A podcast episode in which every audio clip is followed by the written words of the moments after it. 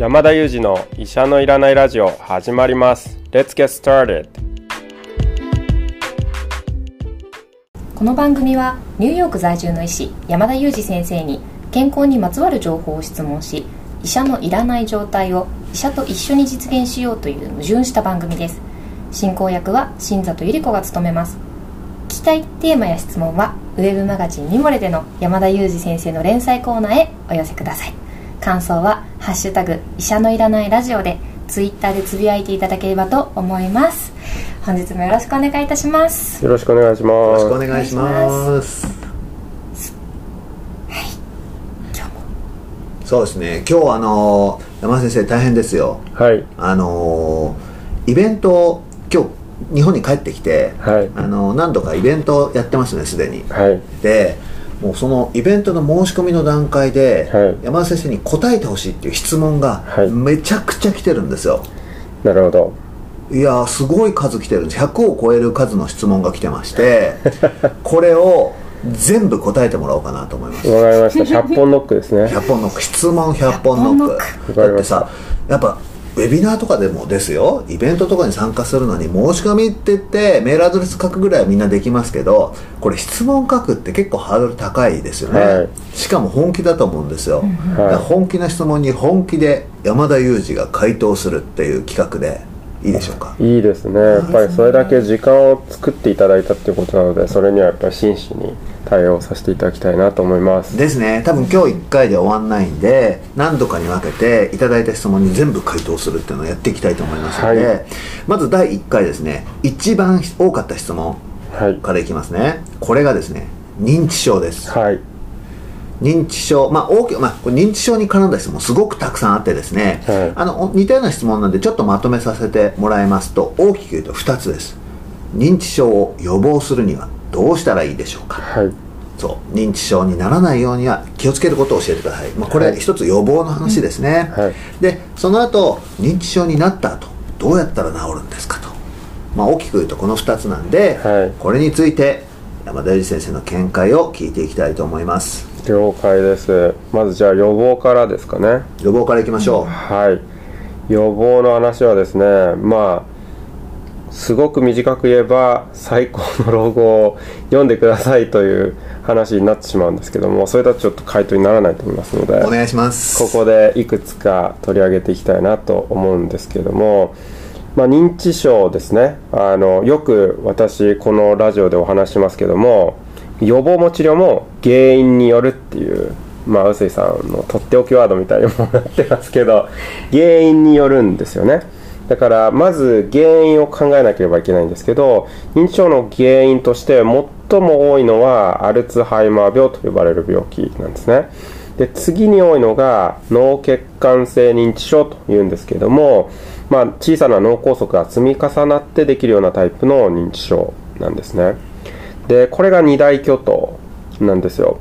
でこの二大巨頭を抑えれば、まあ、大体の認知症はカバーできるのでこの2つを考えていくんですけども残念ながらこの一番多いアルツハイマー病に関しては今のところ2022年時点でこれをやればアルツハイマー病を減らせますと因果関係を示された予防法っていうのは残念ながら確立していないんですね。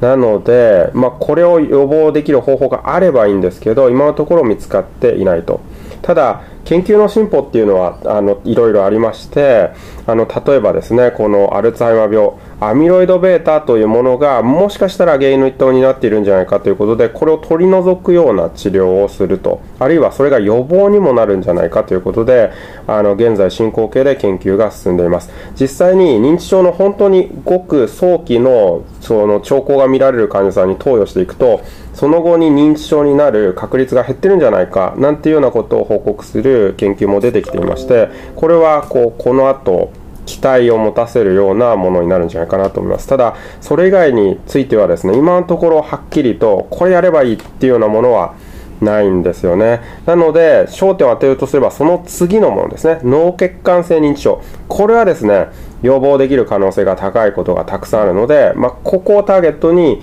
まあ、予防していくのがいいんじゃないかなと思うんですね。なるほど。アミロイド β っていうのがあるんですよはいそうですね。アミロイド β って何ですか？とてもいいご質問ですね。でこれが果たしてどこからやってきてそして何を犯しているのかっていうのははっきりとは分かってないんですね。つまりアルツハイマー病の本当に原因なのかそれともただ結果なんじゃないかと。つまり何か他に根本的な原因があってその結果できてるものなんじゃないかっていうところは必ずしも結論がついてないんですけれどもあのすごく雑な言い方をするとタンパク質のゴミみたいなものが溜まったものというふうにイメージしていただくといいかなと思います。ちょっとこうタンパクのゴミが溜まったものと。でそのゴミがだんだん溜まっていくと脳の働きを悪くするですよね。なんとなくこうなんですかね。例えばすごい機能性の高いピカピカの家に住んでいてだんだんこう住んでいるうちにホコリとかが溜まってきて機能性が落ちてくるなんていうようなことがあると思うんですけどそんなイメージをしていただくといいと思うんですね。で実際書籍の中でも睡眠がもしかしたらその認知症のリスクを下げるかもしれないっていう研究をご紹介したんですけどその背景には理論上のお話もあってですねこのゴミをが溜まっていくのを睡眠してると吐き出してくれる。睡眠にはそういう効果があるんじゃないかということも知られていてだからこそ睡眠を比較的長くとるとそのゴミが吐き出されてゴミが溜まりにくくなって機能性を維持できると、まあ、そんなこう掃除の役割があるんじゃないかななんていうようなことも考えられていて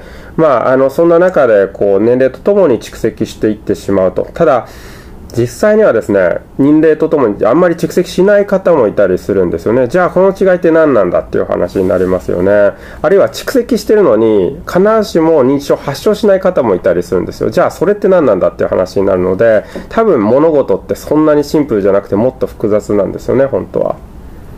なるほどな。まあでもあれですねアミアルツハイマーとか脳梗塞が原因になるようなものはその研究を待つにしてもなんか自分たちでできる予防法ってないんですか？そうですね。でなのでまあできることは何かというお話になるんですけどもあのもうこの認知症についてはあの先ほどお話したんですけど脳血管性認知症を防ぐということの予防法はもう確立していましてよく言われる生活習慣病に、まあ、ならない。あるいは生活習慣病になってしまったとしたらその治療をしっかり受けるということが最終的に認知症を防ぐっていうことにつながるんですよね。すなわち高血圧ですとか糖尿病コレステロールが高いあるいは喫煙の問題ですねタバコ。こういったものがあのたまりたまって認知症のリスクになっていくのでこういったものを防ぐあるいは治療するっていうことが大事です。あとはお酒ですかね。お酒もですね認知症のあの危険因子でしてこのお酒をやめていくことによって認知症のリスクが下がると考えられていますので、まあ、これもですね今からでもできることじゃないかなと思います。なるほど。なんか僕なんかはタバコも吸わないしお酒も飲まないんで、うんですけどやっぱこうお酒好きな人とかタバコ好きな人にとってはまあなかなか大変かもしれませんね。そうですね。本当に好きなことであればなかなかやめるっては難しいと思うんですけどもよくまあ病院の中でご提案していることは代わりに好きなことを見つけて夢中になれることを見つけるっていうのはありますよね。で例えばそのよくある例はお酒をやめて甘いものを食べ始めたと、で甘いものも確かによくはないかもしれないんだけれども、まあ、タバコお酒と甘いものを引き換えあの引き換えるんだったらそっちの方がまだいいんじゃないかっていうことで、まあ、そうやって何か夢中になれるものとか好きになれるものを見つけてそこにこう変えていくっていうような方法は、まあ、一つ取れる方法ですよね。なるほどね。なんかあの認知症に関する質問がこれだけ多いのって日本もアメリカも一緒ですか？まあ、そうじゃないですかね、はい、そうだと思いますし、先ほどご紹介したアミロイド β を取り除くような薬、例えばアメリカではアデュカヌマブと呼ばれる薬が実際に使ってもいいですよと FDA という機関がゴーサインを出したんですけれども、この薬に関するご質問ではすごくよくいただきますね。えー、それはどどんな質問なんですか？あのこのアデュカヌマブを私の病院では投与できますかとかですね。あの投与できるとしたらあのどのぐらいの費用がかかりますかとかどんなメリットがありますかとかどんな副作用がありますか、まあ、そんなご質問をよくいただきますね。日本でももう使えるんですか？日本では使わないとあの赤信号を出したんですね。でアメリカは FDA は緑信号を出したんですけどもほとんどの病院が赤信号を出したので結果として国としてはゴーサインが出たんですけども病院レベルで止まっているので私たちの医療機関も絶対に使いませんとも公表しています。すごいですね。え FDA ってまあいわば国がみたいなことですよね、はい。はい国が OK なんだけど個々の病院の判断で NG そうですね。ヨーロッパも NG を出しましたし日本も NG を出したのでむしろこのケースに関してはアメリカがトリッキーだったんですけどもアメリカであのゴーサインが出たんですけどももう病院がこれは絶対に使ってはいけないということであのストップをかけています。えー使うとどんなことがあるんですか？そうですね。というのはその見られていたメリットがですね既存のいやまあこれ正直まあ、効くか効かないかわからないよねと言われるような今あの古典的に使っていた飲み薬の効果があるんですけどその効果よりもむしろ小さいぐらいの効果しか見られなかったんですね。で一方でその研究の中で副作用の方も見られていて全体の2割とか3割の方が脳に出血を起こしたりっていうような副作用が見られていると。でメリットが限りなく小さくてそして副作用が一定の確率で見られていてさらに非常に高価な薬なんですね、で認知症の患者さんってすごくたくさんいらっしゃるのでそれだけの方にこれだけ高価な薬を使っていたらもうこれだけでただでさえ医療費医療費そのが膨大になっているというような問題を抱えている中でさらに医療費を圧迫するということになってコストベネフィットとかですねリスクベネフィットの観点からその天秤が合わないという判断に医療機関ではなったんですよね。なるほど。なんかアデュカムヌーマーブって聞いたことあるような気がしてましたけど、こういうことだったんですね。そうなんですよね。はい。なんか明確に先生がいつもおっしゃる害と疫の天秤で害の方がこう上だと多くの国国というか病院が判断されたんですねねえそういうことですね。いやでもその国 FDA が OK で個々の病院が NG ってケースもあるんだなって思いましたねこれはでも稀ですね。なので本当に FDA の信頼を揺るがすんではないかと言われるようなニュースにもなりましたね。例えばワクチンにゴーサインを出す一つとっても本当に FDA は信頼のおける判断をしているのかっていうことになりますよね。だから一つの判断がその機関の判断全体を揺るがすようなものになり得るのでこの承認のあの話があった時にはかなり大きな議論が巻き起こりました。ただもちろん背景として認知症患者さんがたくさんいると。しかも治療法がないというもどかしさがあるとそんな中で唯一の希望を見せてくれた薬でもあったので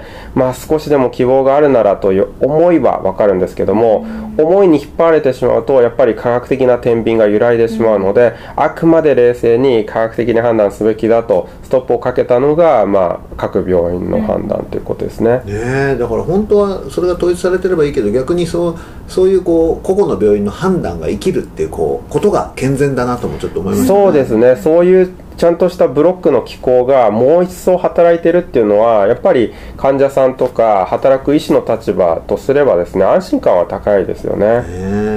ちょっと今日はあの予防の話から始まってアドゥカヌマブの話でねちょっと長くなっちゃいましたから、はい治療方法とかさその辺はまたちょっと次回にまた聞きましょうかそうですね、は治るのかとかそのああたりの疑問は次回にまた先生に質問させていただきたいと思います本日もありがとうございましたありがとうございました。今日もいつもの3名でお送りしました。Thank you for listening and see you next time.